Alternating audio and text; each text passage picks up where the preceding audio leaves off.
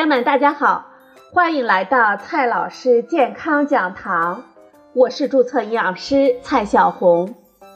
今天呢，蔡老师继续和朋友们讲营养、聊健康。今天我们聊的话题是榴莲的那些事儿。这榴莲呢，是闻起来臭，吃起来香。这在榴莲身上就得到了很好的印证，所以啊，喜欢的人呢，恨不得天天都能吃上它。而近日，榴莲上市开榴莲盲盒的新玩法，又让榴莲火了一把。可是啊，这玩归玩，你真的了解榴莲吗？这榴莲为什么会那么臭呢？一只榴莲等于三只鸡的营养价值吗？今天呢，我们就和大家来聊一下榴莲的那些事儿。首先呢，我们先来了解一下这榴莲为什么又臭又香呢？榴莲奇特的气味呢，主要是来源于两大类物质。第一呢是香气物质，主要是因为含有脂类化合物质，包括丁酸乙酯。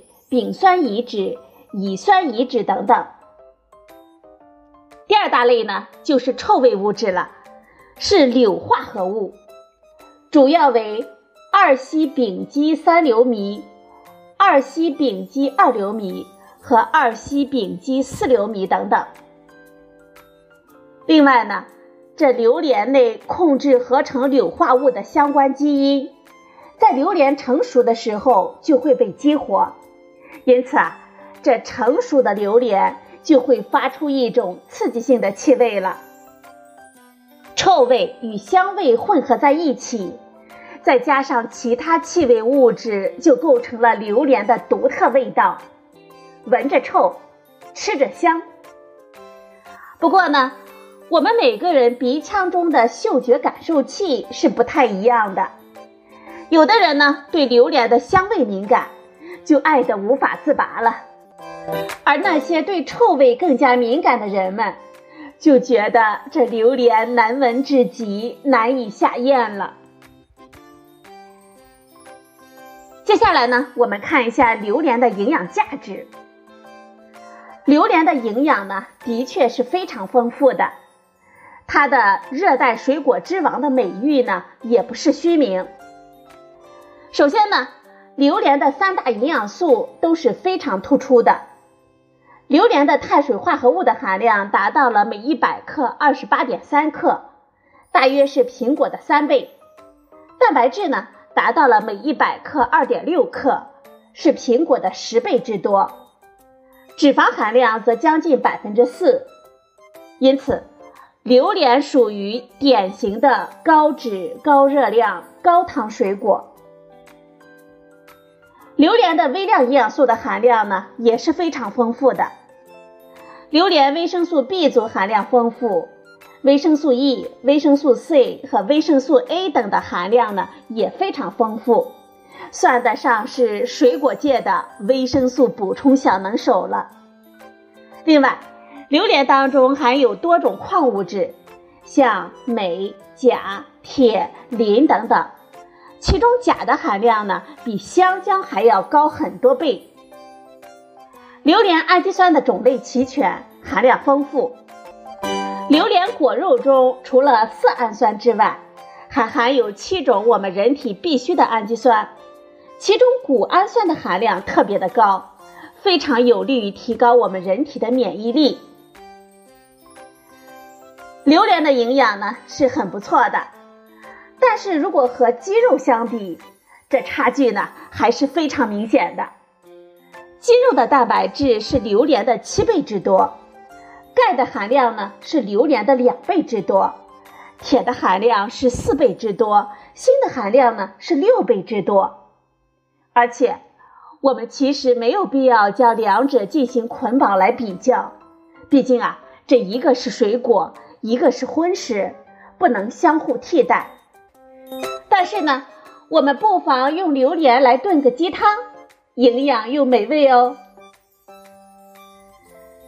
传言说，这榴莲和酒啊不能一起吃，因为榴莲中的含硫成分会抑制乙醛脱氢酶的活性，降低肝脏对酒精的代谢率，有致死风险。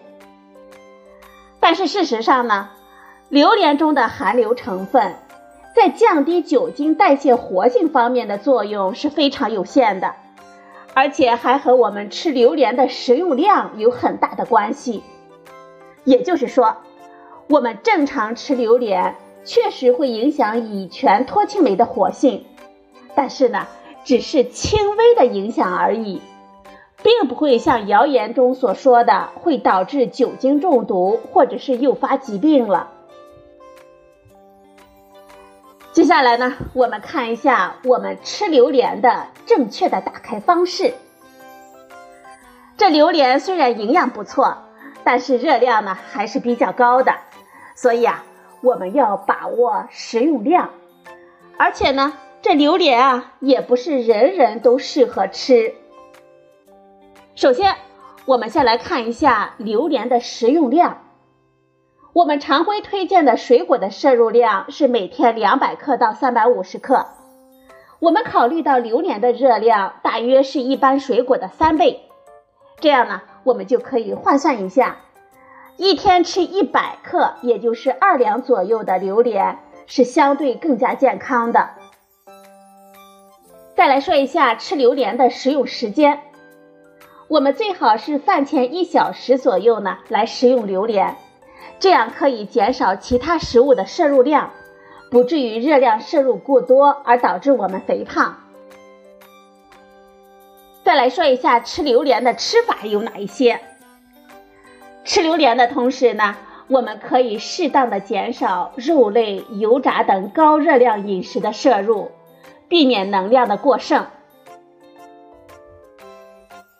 再来告诉大家哪些人群不宜多吃榴莲。榴莲含热量及糖分是比较高的，所以糖尿病患者不宜多吃。需要控制体重的人群呢，也应该尽量的少吃。榴莲的糖分很高，而高糖饮食呢会加重我们的痤疮，所以啊，长痘痘的朋友要少吃榴莲了。榴莲的钾的含量呢也是非常高的，合并有高钾血症的肾病患者应该少吃榴莲。告诉大家三个小妙招。来帮助大家挑出很好的榴莲。首先呢，我们要看一下榴莲的外观。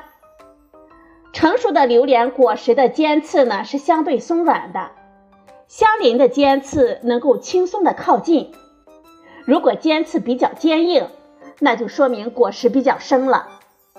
我们也可以通过按压果实的软硬程度来判断榴莲的成熟度。按上去柔软有弹性的，这果熟呢，成熟度是比较好的。第二个妙招呢，是看榴莲的大小和颜色。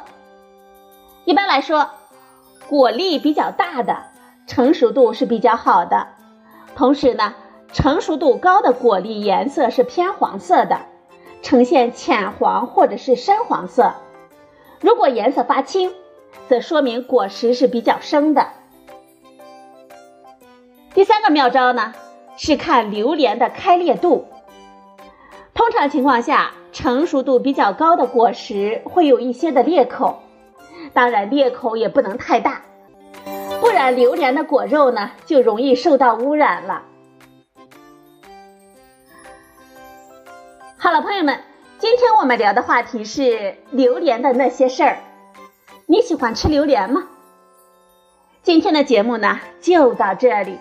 谢谢您的收听，我们明天再会。